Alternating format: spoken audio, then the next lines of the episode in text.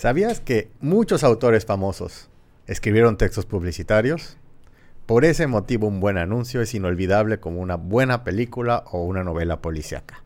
Aquí y ahora te vamos a dar 8 consejos para que escribas los mejores textos publicitarios para Internet.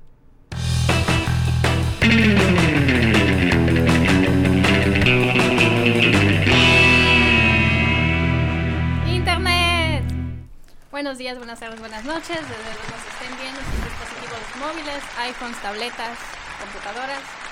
El día de hoy nuestro líder supremo no se encuentra, así que yo voy a dirigir esta sesión con un tema muy interesante, que es cómo redactar textos que te ayuden a vender.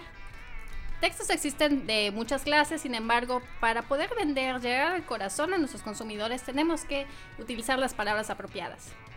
El día de hoy tengo a mi lado a dos expertos en el tema. Aquí tenemos a mi compañero Pablo, que es el director de, contenidos. Y de este lado tenemos a Emiliano, que es nuestro content manager estrella. Hola, saludos. Que también sabe, ya está aprendiendo bastante de SEO, por cierto. Poco tiempo va a ser un experto también en eso. Muchas felicidades, Emiliano. Gracias. Y en el detrás de cámaras tenemos a nuestros queridísimos compañeros de la Ciudad de México, Ricardo, que es el, el director del área de diseño, y a Isaac, nuestro floor manager. ¡Hola! bueno, eh, empezando mi debut, eh, como la persona que dije el podcast, vamos a empezar con este tema. Este, en este caso, este, ¿quién nos quiere decir ¿Qué es el copywriting para ventas? Bueno, voy a, voy a empezar yo porque pues, es el concepto básico de, todo esto. Ya saben que copyright, ya lo hemos dicho antes, el copywriting es este realmente crear textos que influyan en los consumidores. ¿Para qué? Para conseguir una acción deseada. Eh, no es lo mismo escribir un texto para entretenimiento que usar técnicas de copywriting que consigan que, que las personas reaccionen de cierta forma.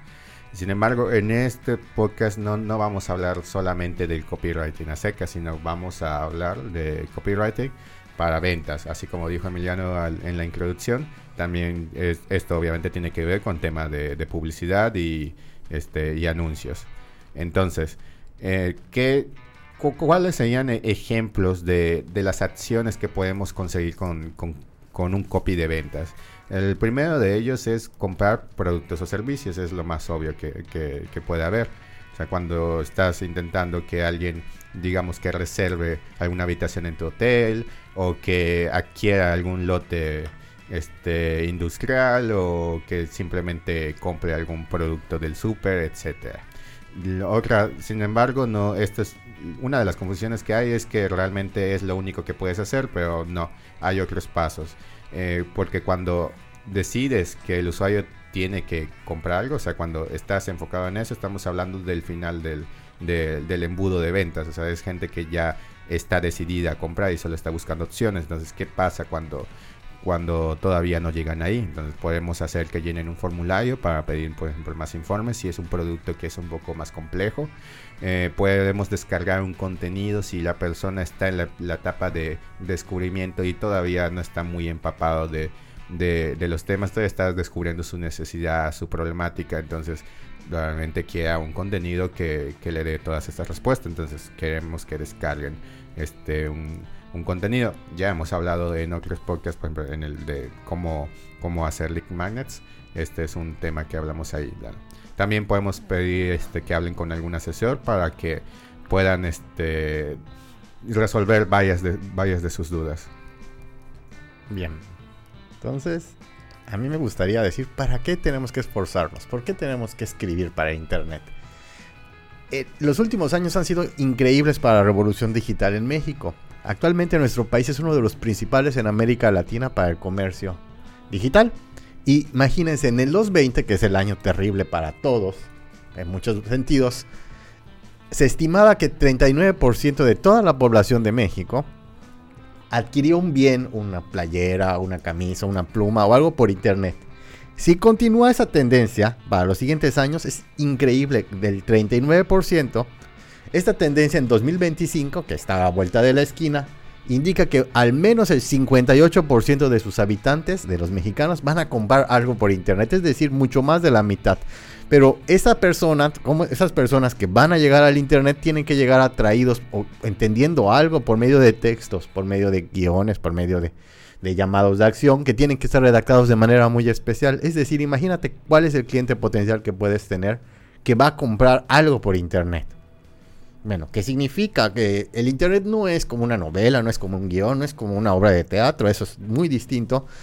Y cuando redactes textos para el Internet, para llenar, para hacer formularios, para hacer llamados de la acción, para pedir que te agendar, para que las personas te agenden citas, tienes que saber bien al momento de escribir cuál es el medio, escribir de una manera muy especial.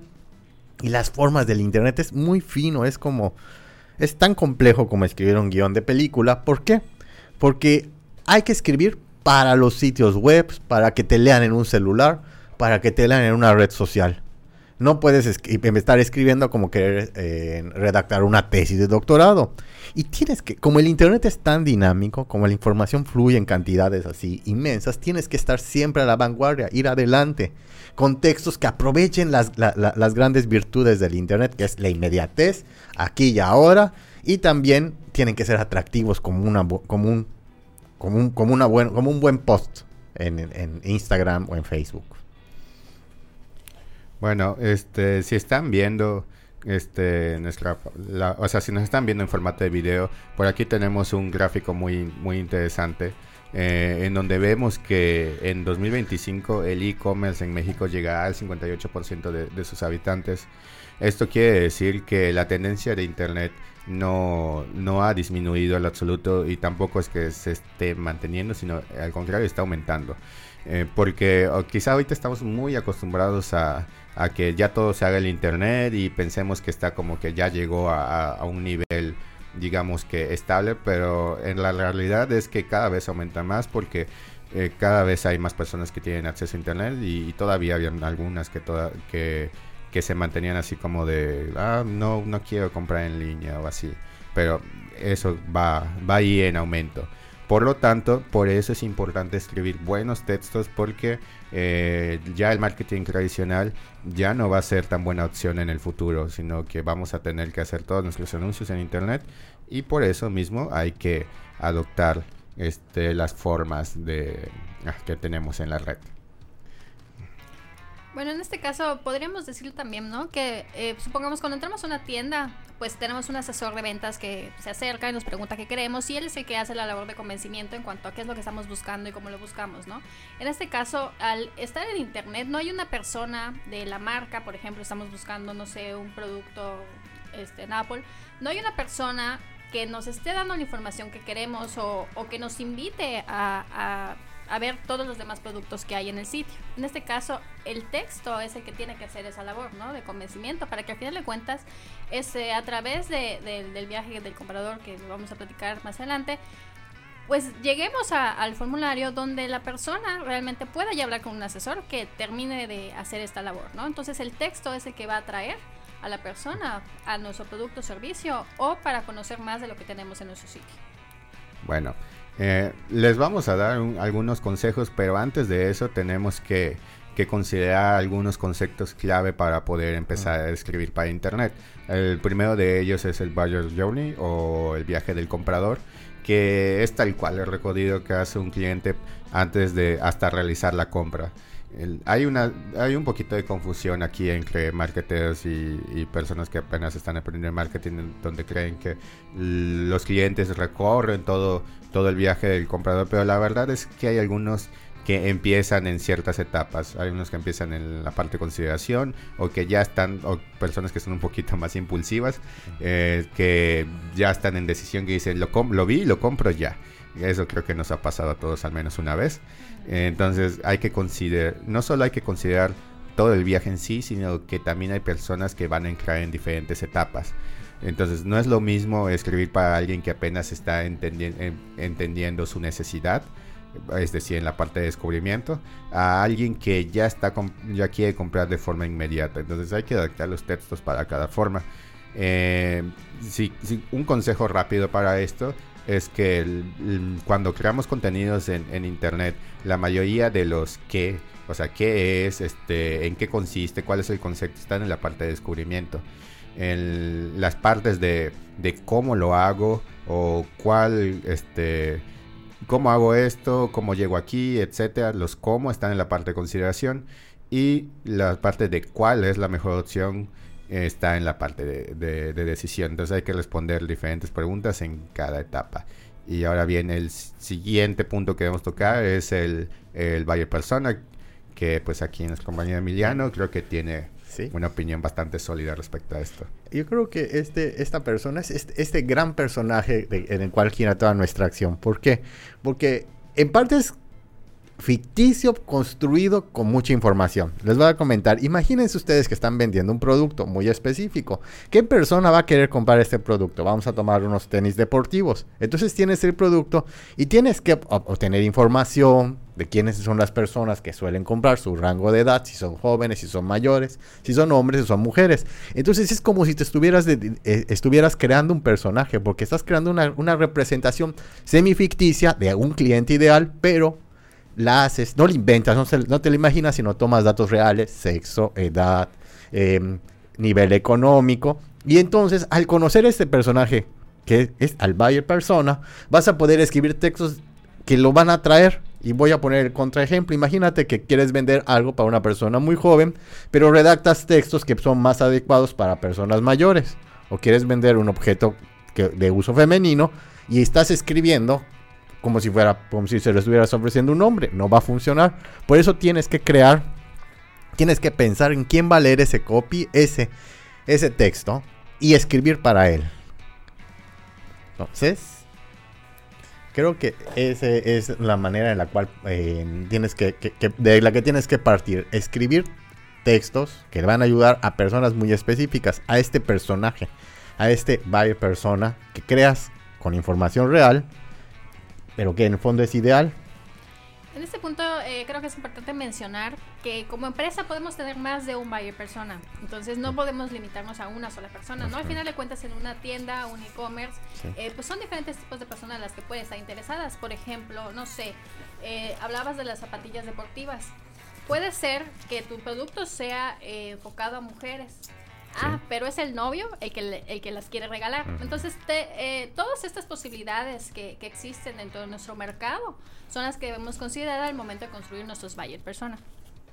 Otra cosa que debemos considerar son los medios en los que vamos a, a distribuir nuestros textos. Básicamente los, los medios, todos los medios digitales que hay, esas redes sociales, sitio web, anuncios, correo, grupos, foros, etcétera. Eh, sin embargo, hay que considerar que, que depende mucho de, del giro de la empresa, del valle de personas. hay que considerar todo lo demás para saber en qué medios conviene más. Por ejemplo, si tienes un valle de persona que es muy joven, probablemente te sirvan casi todas las redes sociales, incluso TikTok. Eh, también si tienes una, este, una empresa que vende precisamente una, un artículo este, juvenil, pues también. Pero si estamos hablando de, de, de alguien que solo busca información, digamos, en, en artículos, en blogs, o que está muy acostumbrado a usar el correo electrónico, entonces probablemente nos funcione más una estrategia de nutrición que empiece desde el blog y continúe en, eh, este, en correos de marketing y pues de ahí pa- pase directamente este, con los asesores de venta. Entonces, es- para llegar a esta parte de medios digitales, prim- primero se tuvieron que haber definido las demás cosas. Otra cosa que deberíamos tomar en cuenta es la, la creatividad, que, este, que es un tema muy, muy importante y a la vez un poquito ambiguo. Eh, la creatividad en las redes, bueno, perdón, en el internet, para escribir en internet debe ser algo creativo, dinámico. Es un, un sitio que- en el cual puedes experimentar. Porque hay que estar pendientes, hay que estar investigando casi como si fueras periodista. Porque el internet es tan rápido, tan dinámico que lo que ahora es una tendencia, mañana puede dejar de serlo y puede ser hasta contraproducente. Un chiste que era muy, muy, muy gracioso puede utilizarse para un meme, puede utilizarse para vender algo, para posicionar una marca o, un- o una zapatilla o cualquier producto en un momento. Pero en algún punto se vuelve contraproducente y ya todos se burlan y ya no llama la atención. Entonces, al estar eh, escribiendo para el medio digital, para las páginas, hacer blogs, para hacer copies, tienes que estar eh, de, desatar tu creatividad para estar siempre al mismo ritmo o para poder alcanzar la, dinámica del internet y llamar la atención, que es lo que buscamos. Tratamos de atraer a una persona que nos va a leer y va a adquirir nuestro producto, nuestro servicio final de cuentas, esta creatividad también tiene que ser muy rápida, ¿no? Porque, por ejemplo, nosotros podemos planear con tiempo algunas cuestiones que estén en temporalidad, sin embargo, si ocurre un suceso importante del que todo el mundo está hablando y que es conveniente que nosotros hablemos, esta creatividad nos tiene que ayudar a sacar un contenido dinámico ya, lo más, lo más pronto posible, ¿no? Bueno, ahora sí vamos con los consejos de, de qué debemos hacer para, para mejorar nuestros textos. El primero de ellos, y creo que es uno de los más importantes, es utilizar un solo enfoque, porque estamos hablando de, de un texto, de, de, un artículo, entonces tenemos alrededor de entre 1500, 2000 palabras para poder desarrollar un tema, pero si estamos hablando de un texto que va a estar en un anuncio publicitario, en una de Facebook o o este o en Google Google Apps entonces tenemos muy poco espacio para poder convencer a las a las personas. También si estamos hablando de un gráfico pues obviamente para que el, todo el diseño esté en armonía no podemos llenarlo de, de texto que pues probablemente nadie vaya a leer porque vea que es mucho texto. Entonces para ello es mejor enfocarnos a una sola problemática o sea qué es lo que queremos resolver en ese en, en ese punto o sea qué ¿Cuál es el mayor problema del usuario? Puede que tenga varios, pero tenemos que escoger el mayor, o al menos en el que queremos enfocarnos. Y obviamente ofrecer una solución sobresaliente sobre ese mismo problema. Mejor escoger las ventajas y una sola ventaja y no todas. Aquí también es un tema que vamos a hablar un poquito más adelante, pero hay que centrarnos un poquito más en ventajas y no este y no tanto en características, o sea, queremos ver cómo cómo este, lo que estamos ofreciendo le resuelve la vida al usuario. Y obviamente ser bastante, bastante breve. Hay algunas medidas que podemos optar para poder crear textos. O sea, pueden ser, por ejemplo, de 60, 200 caracteres para que no sean tan largos. Pero esto va a depender mucho. Simplemente con que es, una, un consejo que les puedo dar en este, en este tipo de textos breves es que primero escribamos nuestra primera idea y después lo reduzcamos porque no se puede quedar así porque siempre se puede reducir más.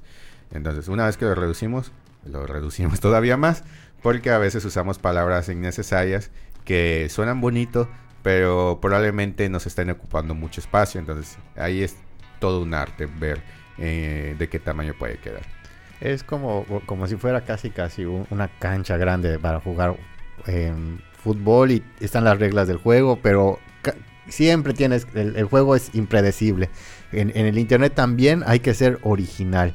Tus textos tienen que, despertar una emoción, tienen que ser únicos, utilizar palabras que, eh, de, de, estas que generen chispazos que encuentres después de un acto creativo. Nada puede ser peor para el momento de escribir que no ser original. Si se lo copiaste a una compañía muy célebre, todo mundo lo va a identificar y en vez de, promover a tu producto va a darle una muy mala imagen. Ciertamente puedes ir viendo qué es lo que dicen, hacer un bueno, reinvestigar y ver cómo se promueve la gente que ofrece el mismo producto o un producto similar. Pero siempre tienes que buscar un lenguaje, un estilo que sean originales en el internet. Si no, te va a hacer mucho daño no ser original. Entonces, bueno, entonces la, tercera parte que va muy acorde a los dos anteriores puntos es usar técnicas de storytelling. Eh, aquí también hay un poquito de confusión porque cuando hablamos de contar una historia, muchos pensamos que podría ser bastante largo o que simplemente no se puede. Pero la verdad es que el storytelling se puede hacer de bastante, de una forma bastante breve si, si le echamos un poquito de coco. Entonces, eh, sabemos que el storytelling este, se trata de crear conexiones emocionales con la audiencia para, eh, para que estos prefieran adquirir tus productos o servicios en lugar de, la competencia. Entonces, recuerda que se trata de involucrar al, al, usuario en tu texto. Tienes que identificar las necesidades y sus preocupaciones y no obligarlo a comprar. Este es un texto. Si hacemos un texto publicitario con técnicas de storytelling, tenemos que ser un poquito más sutiles de, de lo normal. Esto funciona bastante bien cuando estamos hablando de, la etapa, por ejemplo, de consideración, en donde todavía no están completamente listos, listos para comprar. Aquí mismo en pantalla tenemos este, un ejemplo de, de Hoteles Resort Maya, en donde no solo funciona el storytelling con, con, el texto, sino con la imagen. Aquí lo que queremos es que el texto complemente a lo que está viendo el usuario. El usuario primero ve este, que aquí hay una pareja que está disfrutando de, de la piscina entonces en, aquí mencionamos que, este, se menciona que quieren ser parte de, de, sus mejores momentos.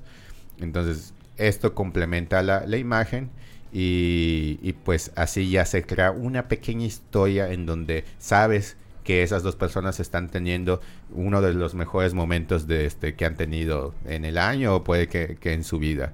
Entonces se trata de, de, ir por la parte emocional. Este es igual un tema de marketing emocional que a lo mejor toquemos en, en algún momento.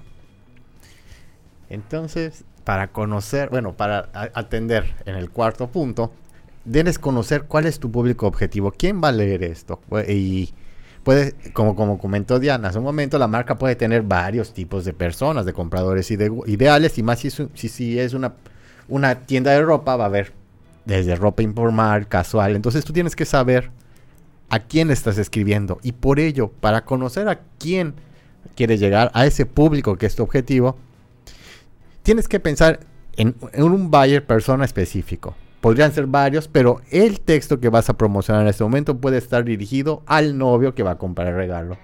O, directamente a la, chica que va a comprarlo. Y para poder compenetrarte, tienes que investigar, saber cuál es la forma en la cual ese lector se comunica. No vas a hablar muy solemnes.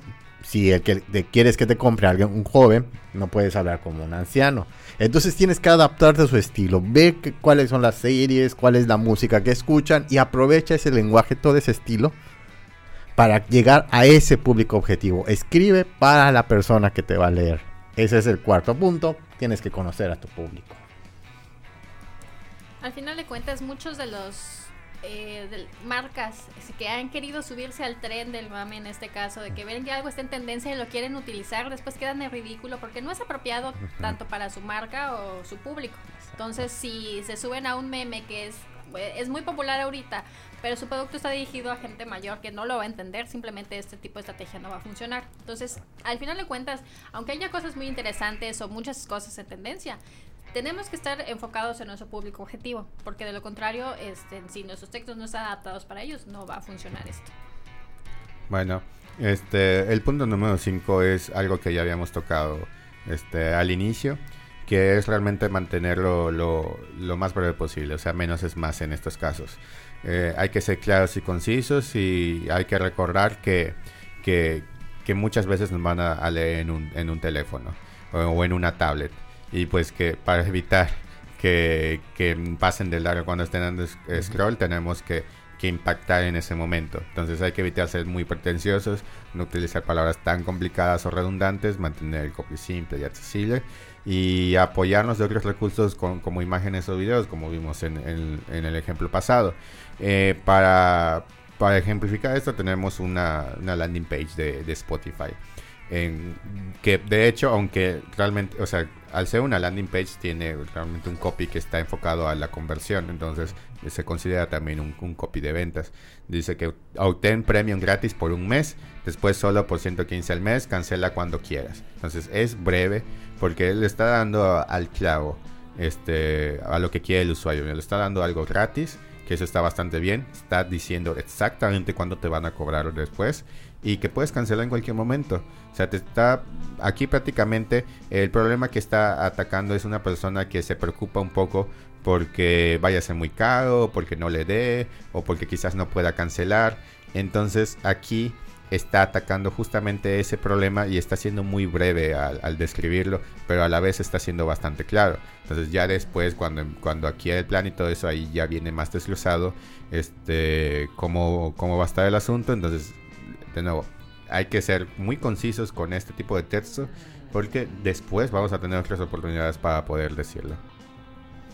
El punto sexto es una de, la- de las más grandes eh, ventajas del Internet actual. El 6 es centrarse en dar respuestas. Es decir, la gente utiliza el Internet para, lo, para lo que necesita. Está lloviendo, ¿cómo puedo llegar? O hay mucho tráfico, ¿cómo puedo llegar a mi casa sin mojarme tanto? Entonces tienes que buscar las respuestas por las que están preguntando todos. Si tú vendes paraguas y dice llueve, compra un paraguas. Bueno, estoy siendo muy simplista, pero en realidad tienes que redactar copies, tienes que hacer contenidos que solucionen los problemas de ese público, de ese joven que quiera hacer ejercicio o de aquel, aquel novio que quiere comprar el, ex- el mejor regalo para, para su novia. Lo que está teniendo es eso, un problema, y tienes que escribir para darle respuesta a ello. Tienes que redactar textos que solucionen esos problemas que, y bueno, y que la manera de solucionarlos sean adquirir un producto o un servicio que tú estás ofreciendo. Van a llegar por su propio interés el, público. El chico que se acerca el 14 de febrero, el Día del Amor, ya tiene un problema, tiene que, bueno, una problemática o tiene una, una situación que tiene que solucionar, tiene que conseguir un, un regalo. Entonces tienes que responderle a eso. ¿Cuál es el mejor regalo para el 14 de febrero? Y ya, pues, ya tienes, el- como por así decirlo, el tema. ¿Cuál es el mejor regalo para el 14 de febrero? Obviamente, lo que yo estoy ofreciendo. Bueno, eh, también hay que, esto ya lo mencioné hace rato, que hay que hablar de beneficios, no de características. Porque las personas realmente se preocupan más por cómo tu producto o servicio va a solucionar sus problemas y no tanto sobre sus especificaciones. Entonces hay que tener en cuenta que un texto de venta no es un, este, es un gancho, no es una guía de producto. Y su objetivo es generar interés para conseguir una acción, no explicar la totalidad del producto porque al final de cuentas, como mencioné antes, habrá otras oportunidades para hablar sobre ello. Entonces, hay, realmente hay que, hay que centrarnos en cómo se soluciona el problema. Este, porque muchas personas, o sea, puedes tener el mejor producto del mundo, tener, podrá tener un montón de características.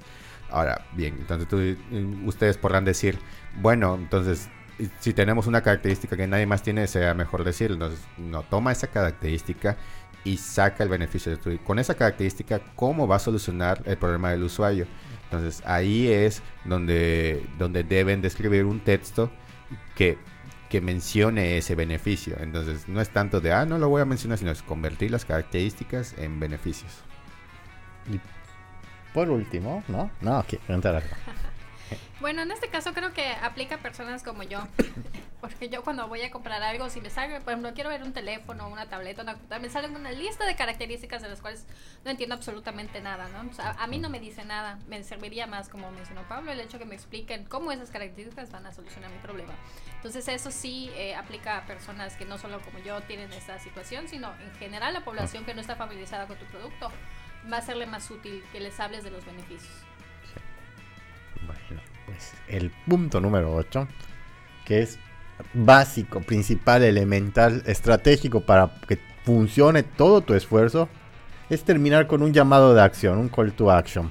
¿Por qué? Porque puedes eh, haber escrito muy bien para tu público, puedes haber eh, escrito de manera breve, concisa y mostrando los beneficios, pero después de haber escrito, el pro- después de haber hablado de los beneficios, dicen, ay, qué padre, qué linda foto, me gustó, pum, ya tu cliente lo perdiste.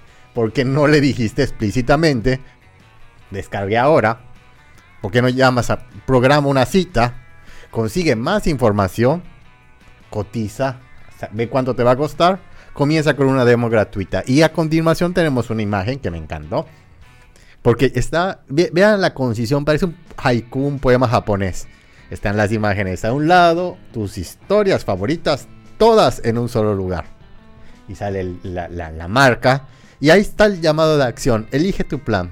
Tum, Ya hiciste que la persona, ya le, ya, ya le dijiste qué es lo que. Bueno, le, di- le- le hiciste un llamado de acción, haz esto. Ya promocionaste por medio de la imagen, por el texto. mos- Mostraste cuál es la marca. Y lo que estás haciendo ahora a continuación es hacer que él, la persona que ya te leído y leyó tu lector, tu buyer persona, se convierta al apretar ese botón. Le dijiste explícitamente qué es lo que tienen que hacer. Esto es muy importante porque si la persona no le queda claro qué es lo que va a suceder cuando le piquen al botón o el enlace que al, al que tú los estás invitando, no lo van a hacer porque pues hay ese miedo de, ay, ¿qué va a suceder? ¿Va a ser un virus? ¿Va a ser una página falsa? Entonces tiene que ser muy claro tu texto y muy conciso en el call to action para que la persona tenga este, una idea de qué es lo que va a suceder después de que dé clic. Bueno, y como, como consejo extra a todo esto, eh, realizar un copy de ventas, por muy corto que sea, es una tarea de muchísima importancia. Entonces, con los consejos que, les acabamos de dar ahorita, eh, estamos seguros de que, de que van a poder hacer mejores textos de venta. Sin embargo, requiere un poquito de tiempo. Entonces, nuestro consejo es que, recurran a, a, expertos como content managers, copywriters o incluso agencias de marketing para que para que ellos hagan los textos, pues porque conocen las formas correctas y, van a hacer que se adecuen a su marca y pues obviamente van a permitir que sus estadísticas de ventas eh, aumenten.